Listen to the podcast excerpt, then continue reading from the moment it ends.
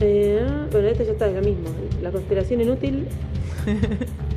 Encendides. Emergiendo del desorden. La conspiración inútil.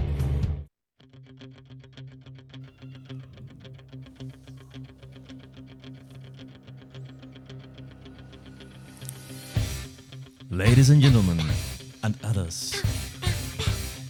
Damas, caballeres y otros. Aquí, en esto que hemos denominado rosquete político, hoy, una esperanza, una oscuridad, una lucha de fuerzas, lucha de poderes, unas elecciones legislativas y, como la zanahoria que quiere llegar a convertirse en la cúspide de un país, el 2023. Mientras la gente me mira diciendo, ¿qué acabas de decir? No importa. ¡Zanahorias vivas! ¿Qué es eso? Porque lo importante acá es siempre el tono. La forma hace al contenido. Eh, ¿Con qué querés interrumpir, Elías Bugallo? ¿Qué- qué- qué- con qué me querés denostar al aire? Zanahorias. Zanahorias vivas. Zanahorias al poder. Eh, la- Un ejército eh, de eh, ¿qué- ¿Qué zanahorias. fue lo último que, si te pregunto qué fue lo No, último que no dijiste sé. no tenés No, idea, no sé claro. porque eh, no lo escribí. Yo dejé Es una venganza que. vegana. Pero dijiste algo así como que la, como que la forma hace al mensaje y La forma importa lo acá, que acá. estás ¿Se acuerdan de ese Claro. dibujito donde eh, eran las, las berenjenas asesinas? ¿Qué dibujito era? Mm. Las berenjenas asesinas. Sí, me, me Eh, recordás no me qué acu- no, no me acuerdo, era? no me bueno, acuerdo. Símil, pero zanahorias O asesinas. sea, la zanahoria, la zanahoria es, es en sí un, un motor. Gran dibujito, vamos a recuperar eso. Vamos a recuperar eso. Me gusta esto que, que arranca de una forma, rosquete político, y después siempre es otra cosa, ¿no? Que es como estamos- No, no, pero todo después. Pero ahora vamos a rosquear. Todo después se ordena y cobra sentido y, y va además eh, enlazarse con las berenjenas asesinas y las zanahorias asesinas. Exactamente, exactamente. Quiero decir que para este rosquete político, donde tenemos un montón de cosas, pero yo eh, el miércoles en la reunión de producción dije, em, che, che, che, che, vienen las elecciones y yo tengo, yo creo que hay esperanza, no en estas elecciones legislativas, ¿no? Esto está perdido, es una batalla que ya no tienen, digo, bueno, se li- con, ojalá que Maggie entre y todo el amor y que la gente vaya a votar y justamente que esta derrota Sí, sirva para ir a votar más. Primero que la gente vaya a votar. Sí, Yo quiero eh, contarle a la humanidad que nos Sí. escucha, eh, Fer estaba trabajando, no participó de ese, de ese meet de reunión. Eh, Irene Gorelick no llegó porque estaba en otro, en otro meet o en otra galaxia o en otra dimensión. O todos juntos. Y estamos Cecilia y yo, las dos muy derrotadas, eh, casi, casi menos 20 energéticamente. Y Lucas nos trae esta buena nueva y dice, no, voy a hablar porque hay esperanza. Entonces yo lo único, no pude procesar nada, lo único que le pude decir fue, bueno, yo pondré, colocaré mi cuota de pesimismo. Está muy Así bien. que esa es la, la promesa que no sé si la voy a cumplir porque acá nunca se sabe. No, nunca se sabe. Primero te voy a escuchar, voy a ver que si me convences de Yo- algo, no sé. Estuve vibrando muy alto, eh, ya lo sabemos, ¿no? Durante el año. Y, mm, Y a fin de año vamos a sortear finalmente. Va a ser un sorteo. Mi vibración. Se está definiendo. No, tu vibración es tuya. No, no la puedes entregar porque si no empezás a vibrar abajo. Mm. Lo que vamos a sortear es el, look, el, el libro de Lucas, Sí. donde eh, básicamente un libro de autoayuda, cómo vibrar, Cómo alto, vibrar alto. y ser un actor en la ciudad de Buenos Aires. Sí, todo eh, eso. todo eso junto, todo eso junto y, y sin hacer yoga. Todo eso sin hacer yoga ni, ni, Sin hacer yoga, claro. ni suscribir a, a- a la Ayurveda. Exacto. Em, bueno, y y estuve con el viendo- mismo hígado, además. con el mismo hígado. Eso no lo sabemos. No lo sabemos, pero esperamos que en el futuro se solucionen esas cuestiones y que uno pueda en algún momento cambiarse el hígado. como el teléfono Sí, de la sí, radio. sí. Eh, estuve viendo mucho, mucha rosca política en todos lados, porque bueno, yo sigo laburando desde mi casa cuando me toca trabajar, y entonces aprovecho en los momentos donde no estoy dando clases para ver y rosquear y ver más rosca, ¿Vos rosca, decís que rosca. seguís laburando de periodista? No, de periodista, no. Ah, porque te, te iba a hacer eh, Pero, eh, corazones así, virtuales. ya que De, de, esto es mm, todo reproducción de la imagen. Dando clases de inglés, ¿no? Como la gente, eh, si no sabe, bueno, eso es lo que hago. Em, entonces, Entre otras cosas. Entre otras cosas, entre otras cosas. ilegales. Sí, sí, sí, y demás. etcétera. Bueno, bueno, a- al tema, al tema, al tema. Estuve viendo mucha, mucha, mucha rosca y me di cuenta de varias cosas. Estuve viendo todo el tema de. ¿Pero qué estuviste mirando? De Macri Pará, me interesa esto. Todo, todo, Feynman. todo. Todo, todo, todo, todo, todo. Desde Feynman, La TN, Nata. muchas entrevistas a gente del PRO. También C5N, Método Report. Rebord, hay, hay de Rebord y unas cosas en, en, Maga que están buenísimas. Bueno, en fin. Pero estuve viendo Yo, mucho. yo me estoy convirtiendo en, en, detractora. No, ¿Ah, sí? detractora de rebord. Ya Ah, está. ya- Se ya me pasó. pasó. la calentura. Bueno, bueno, de. Así es Ana Marangoni, ¿no? Le- lo tengo que aceptar. Bueno, Soy entonces, así, entonces tengo, predecible. tengo que hablar, tengo que hablar, tengo que hablar. La otra vez apareció Michetti. No sé si saben, pero Michetti revivió Ay, de no las me cenizas. enteré, mi amor. Fue a Dolores eh, a, a- a- con Macri. Ah, y de ahí, eso sí me enteré. y ahí como Sí. que ella habló. Pasa que por para mí primera fue más vez. importante que no haya ido Carrió. Bueno, Eso, eso tapó. a eso vamos. La tapó Michetti. No fue La Carrió. no concurrencia de Lila. La, la- la primera fue un, la, prim- la primera fue un horror para adentro del partido del PRO, porque no fue la reta, no Y fue no, nadie, claro. no fue nadie ¿Quién va a ir? y no había papelón. ni gente. Ahora, ¿qué pasa en el país? ¿no? ¿Y por qué digo que hay una esperanza para el peronismo? Sea lo que sea el peronismo, porque no estoy diciendo que hay una esperanza porque un peronismo, la, la, la, sino que lo que digo es que Algún peronismo. el, el PRO o Juntos por el Cambio, lo que se quiera, ¿sí? Ahora está en una fractura eh, enorme, que ya está quedando muy expuesta. Es decir, la reaparición de Michetti tiene que ver un poco con eso, como, che, eh, Macri, que tiene intenciones presidenciales de cara al 2023, a pesar de que mucha gente de su partido no, pero él quiere armar algo donde él esté presente ahí, ¿no? Eso está claro, por Sumado eso... con la alianza de leones y halcones. Exactamente, eh, halcones y palomas. Que, eh, no, no, leones, Ah, leones y ¿hay halcones. leones también ahora? Y leo- Ah, el, Milei, el- el león claro. es Milei, lo cual pone en riesgo la estrategia de palomas. Exactamente, a eso voy. Entonces, Estoy hablando en muy en clave turco asís. Sí, entonces, ¿qué pasa? Ahora hay una unión muy grande porque hay que ganar las legislativas. ¿no? Eh, Estoy, yo estoy desde el lado Juntos por el Cambio. Dicen, no hay que ganar las legislativas. Entonces, esto está, estamos todos así, bla, bla, bla, bla, y no sé qué. Y... Pero ya están todos pensando en el 2023. De hecho, no solo la reta está claramente eh, postulándose a presidenciable, sino que Bullrich también dijo que ella quería ir. Y Macri también. Y Bullrich y Macri se están peleando también un toque, eh, peleando entre, ¿no? Es- están al mismo lado, pero digo, también están armando sus alianzas con Milei. Ahora, la reta tiene otro perfil de un tipo de gestión, digamos, ¿no? Mañana, eh, el domingo se terminan las elecciones legislativas, ya empiezan a rosquear para el 2023. ¿Qué pasa? Estuve viendo varias cosas. Estuve viendo también mucho los números de las últimas elecciones, de todas estuve viendo. Y estuve viendo datos muy curiosos. Primero, eh, salió, sacó un 13%. Las, el, voto de Juntos por el Cambio a- del 2017 al 2021, las legislativas casi no cambió. 48%, 48,7, 48,2. Es decir, casi nada. Eh, Unidad porteña, que sacó el 20%, ¿no? Lo que es el kirchnerismo, podríamos decir. Sacó el 24%, es decir, con todos los pronósticos horribles, el kirchnerismo sacó un 4% más en las Peronismo pasos que porteño, Peronismo sí. porteño sacó un 4% más en unas elecciones donde les fue las peores elecciones del peronismo en la historia, sacó un 4% más. Y está el fenómeno este de quién agarra, porque la idea es, bueno, che, ¿de dónde pa- parten estos votos de mi ley? ¿De dónde los agarra? Y vi que hay un porcentaje de alguien que sacó, la tercera posición sacó el 13% en las del 2017 y el 13% ahora. Y el del 2017 era evolución. ¿Sí? Ahora es mi ley. No tienen nada que ver, pero ¿qué dije? Ah, hay gente, esa gente vota a la tercera posición. Es decir, hay un voto que es el voto a la tercera posición. Sea Exacto. mi ley, sea evolución. Y ese voto Sí, sí. no va necesariamente ni para el kirchnerismo ni para Juntos por el Cambio. Entonces, Totalmente. a lo que voy en es esa que coyuntura. en esa coyuntura, después de la- descontento, de pérdida de votos, de juntos, ¿no? Derrame de votos de Juntos por el Cambio y PJ más kirchnerismo. Entonces, con esto de justamente la esperanza del peronismo, el PRO no solo está fragmentado por dentro, sino que los votos que hoy en día tiene Milei, que avanza con Expert, no necesariamente van a ir para Juntos por el Cambio, porque es la gente que votó hace cuatro años a Evolución que no tiene nada que ver. Con lo cual es gente que elige votar a la tercera posición, siempre que, digamos, no sea la izquierda, podríamos decir, ¿no? Porque la izquierda tiene otro voto.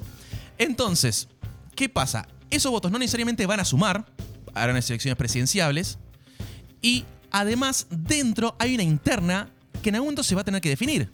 Es decir, la reta va a tener que salir a pelear el espacio político con Macri, que digamos entre comillas es el dueño del partido, con Patricia Bullrich, que salen a decir que estamos en Venezuela y cada vez radicalizan más su discurso. Sí, sí, sí, claro. Con lo cual, desde una postura de gestión, tiene que ir a conquistar los votos de los radicales, de los radicales de derecha estamos hablando, ¿no? De justamente los halcones eh, acérrimos. Entonces, ¿la reta que va a renunciar a lo que viene construyendo de ser un tipo de gestión? Esa es la encrucijada. ¿Es el el encrucijada? arretismo. ¿El arretismo va a renunciar? Probablemente no.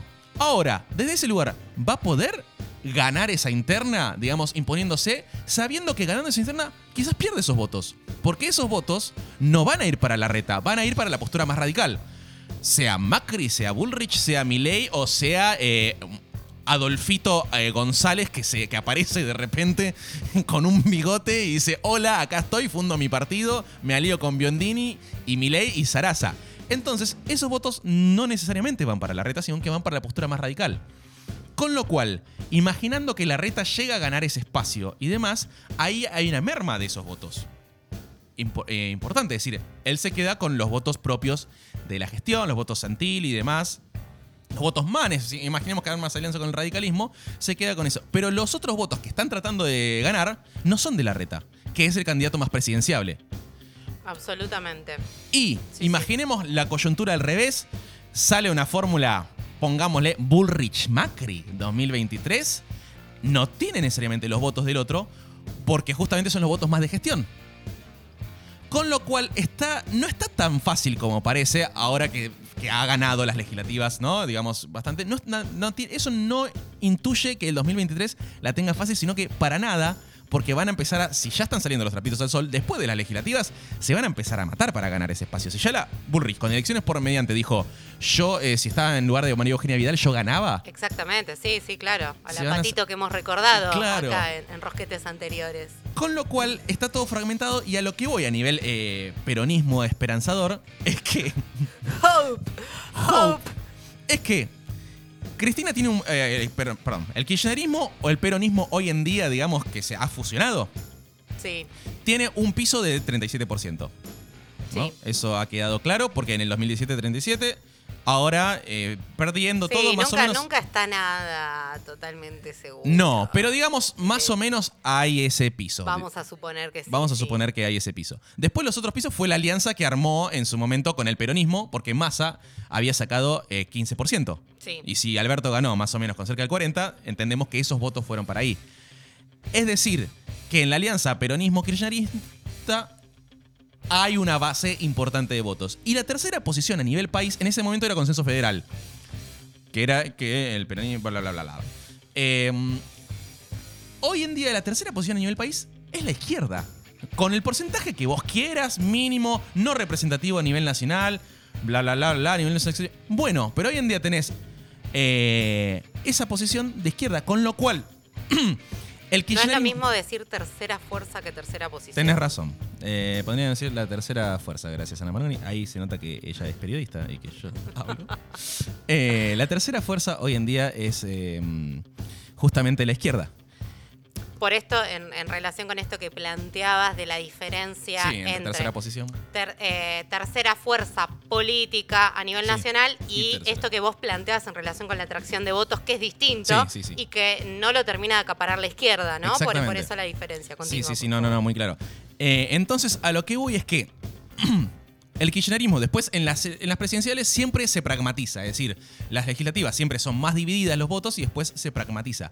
Pero con lo cual, si el kirchnerismo plantea justamente eh, tomar votos de la tercera fuerza, tendría que tomar los votos de la izquierda, no necesariamente tendría que ir a acaparar los votos más radicales de la derecha como estos últimos este último año. Podemos decir que hubo un giro hacia el centro y por momentos, ¿no? Ya abrazando Mansur y demás.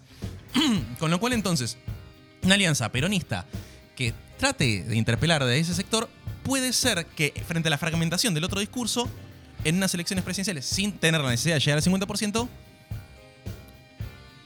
gane. Bien, bien. No, te escucho atentamente. Me parece eh, muy acertada esta cuestión del, del análisis en relación con, eh, con los votos, los votantes. Sí pongo algunos reparos. Uno es que esta elección, nunca una elección, nos sirve para, para pensar cosas, para pensar desafíos por delante. Pero recordemos que en Argentina, un país con convulsiones políticas permanentes, de aquí a dos años Puede cambiar muchísimo todo. Obviamente está latente eh, esta cuestión en relación con los partidos. Está muy bien eh, todo lo que desarrollaste en relación con, con, con estas internas del PRO. Y por otro lado también nos vamos a encontrar con un peronismo con muchas internas. Es Sí. decir, nos vamos a encontrar con dos fuerzas que ya tienen experiencia en gestión, juntos por el cambio, ya no puede, por decirlo de alguna manera, jugar la estrategia de la Soy culpa nuevo. es del otro, nosotros somos nuevos, porque ya tienen eh, sobre sus espaldas una gestión presidencial nacional que no terminó bien. Entonces, eh, el larretismo tendría, aún así, suponiendo que no se van a fracturar, yo creo que sería un suicidio político. Van a tratar de, más allá de todas las internas, quedarse juntos porque si no, no tienen posibilidad. Eh, sí es, un fenómeno a tener en cuenta, sobre todo eh, en relación con la ciudad de Buenos Aires y la provincia, el fenómeno Milei, porque no tiene todavía representación a nivel nacional, ¿no? Eh, que en relación con eso iba a comentar algo luego, pero bueno, más allá de la cuestión de los votos y estas cuestiones que vemos de los votos, tenemos que ver qué va a pasar en estos dos años. Está la cuestión de este país terriblemente endeudado, la situación económica. Y a mí, más allá de la cuestión electoral y de los, de los números, lo que me preocupa y lo que me, genera, creo que, que a muchas personas nos preocupa, y creo que también lo hemos charlado en, en otros rosquetes, es que qué es lo que sucede cuando, más allá de las medidas que se apliquen, esas medidas políticas no llegan a traducirse en bienestar de la sociedad, en mejoras sociales. Entonces ahí es donde se empieza a producir esta brecha entre eh, lo que sucede en el ámbito de la política y la sociedad alejándose de eso, que es lo que va disminuyendo la credibilidad política, el compromiso, las militancias políticas de las juventudes, y donde empiezan a engordar, por decirlo de alguna manera, estas... em, estas, Fuerzas. estas fuerzas emergentes, estos inventos electorales, como el fenómeno Milley, ¿no? Claramente, donde vemos que hay, eh, bueno, este debate latente, hasta qué punto tenemos este Milley que lo podemos leer como un, una, un boom oportunista, ¿no? Y un mamarracho insostenible, o temerle como la aparición de una radicalización y un viraje hacia la derecha de la sociedad, ¿no? Esa tensión, eso que se está debatiendo permanentemente en todos lados en torno a mi ley. En relación a mi ley, quería comentar algo. eh, hay una nota muy buena, eh, recomiendo la lectura en Crisis, que salió en la revista Crisis, sobre eh, quién es la persona que, porque cuando eh, aparecen estos fenómenos, digo, ni Macri tampoco, digo, Macri tuvo su armador, como, como sucede en los equipos de volei, que tenés el sí. armador, el que arma la jugada. Bueno, así como Macri tuvo un Durán Barba, un Marquitos Peña, bueno, Milei tiene su armador y es un politólogo muy particular, se llama Mario Russo. Esta nota de crisis habla sobre este personaje, que es un politólogo, cómo empieza a armar un tipo bastante particular, muy obsesionado, a ustedes que les interesa el fútbol, yo no sé nada, eh, muy obsesionado con Bilardo, habla del bilardismo. Y cómo el tipo eh, fue laburando como asesor, pasó por el peronismo bonaerense, después pasó por Juntos por el Cambio, mucha pelota no le dieron frente a planteos que él hacía. Y como en un momento el tipo medio desencantado de, bueno, el peronismo no va, Juntos por el Cambio no me están dando mucha bolilla. Ahí, eh, eh, cómo eh, cruza a Milei, que había sido estudiante suyo, hacía 15 años. Uy, t- tiré un garzo tremendo. Eh, bueno, muy, muy loco, se acabo de escupir, así, casi, Em, casi tranqui, llega La gente no lo vio y, y yo lo esquivé. A menos mal, porque fue terrible. Bueno, entonces, ¿cómo lo encuentra Milei y cómo empieza a armar este politólogo, esto en relación que vos decías que, que lo marcabas muy bien? Él ve el bache, él dice, che, hay un 30% de voto, sobre todo de personas jóvenes entre 16 y 30 años, o no sé cuántos años, eh, pero hay población joven que no vota Juntos por el Cambio, que está desencantado de Juntos por el Cambio, que no va a votar al peronismo y tenemos que construir un candidato. Y ahí empieza a armar este engendro Milei cómo crea una nueva dicotomía, que sería la dicotomía ciudadanía versus castas, ¿no? Y cómo arman un poco esta dicotomía de Milei, cómo, cómo encarnan en este personaje, eh, que es una, una dicotomía que, que ya se está cayendo, ya lo vemos. Sí. El mismo Mario Russo en esa nota reconoce que es algo a corto plazo porque la campaña la armaron en muy poco tiempo. Con lo cual, de hecho, ya ahora Milei empezó a decir, no, Macri no es casta, sí. ¿no? Es decir, esto ya se cae. Aún así, lo que vemos son estas juventudes, sobre todo, lo que vimos en el acto de cierre de la campaña reciente, que tuvo dos, de cierre de las PASO y, el de cierre de este fin de semana también en Parque Lesama, y vemos un montón de jóvenes ahí.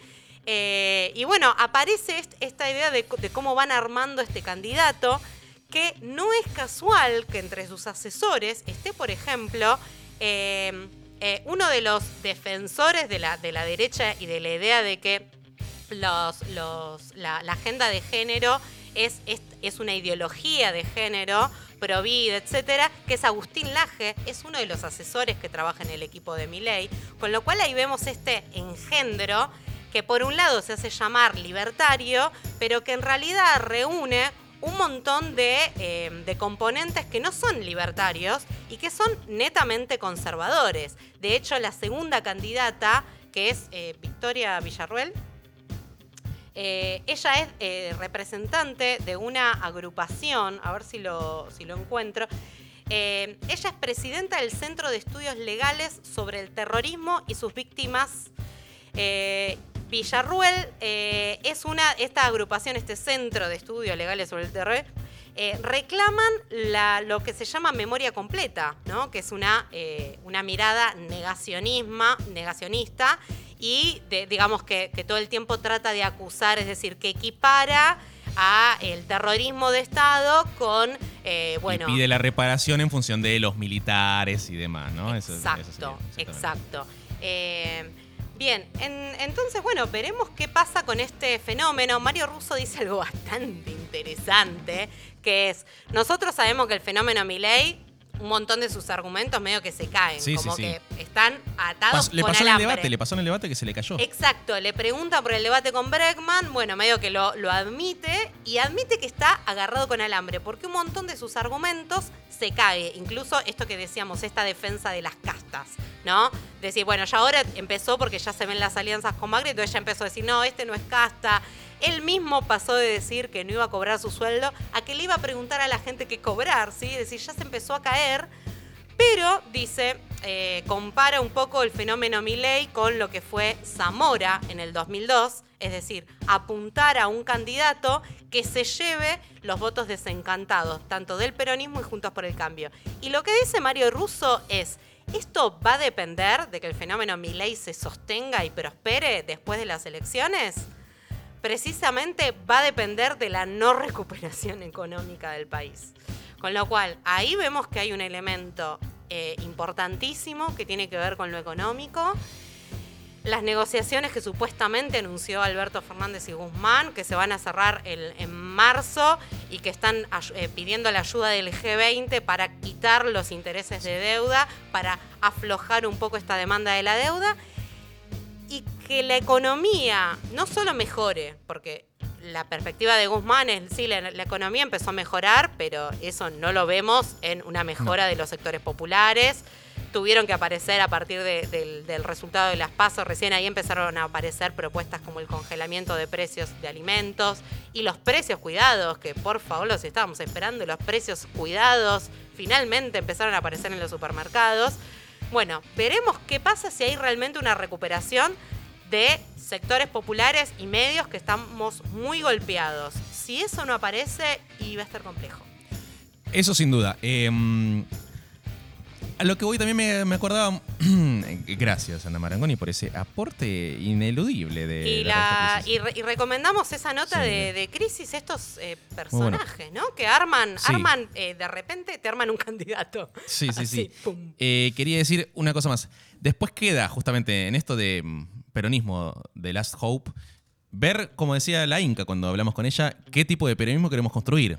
Y en eso también Exacto, veía una cosa exacto, más, sí. notaba de estos espacios, y con esto ya cierro, Em, Y que lo podemos seguir retomando en otros Sí. rosquetes. Que ¿Qué es que- queremos? de todos estos espacios, no estoy hablando de a quienes representan, sino que de todos estos espacios, el único que tiene una representación generacional, el único, no, representa- no, el único que se está renovando generacionalmente es el peronismo, kirchnerismo, como lo queramos llamar. Es decir, no hay gente joven que esté construyendo poder en Juntos por el Cambio.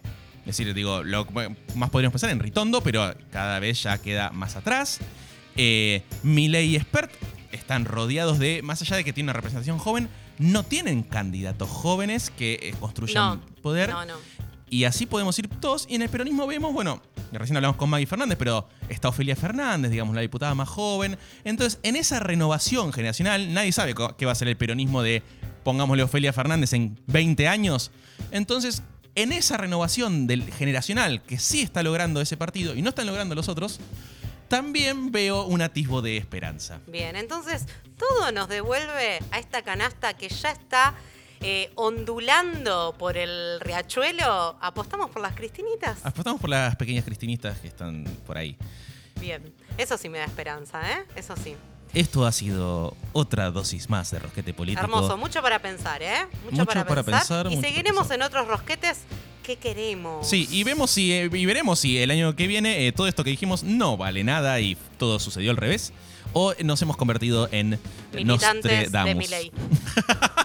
También es posible, nos vamos con Lucy Patané, Nevada, ya volvemos porque ya está Marian Canterón aquí en el estudio y ya volvemos con más La de Seguir.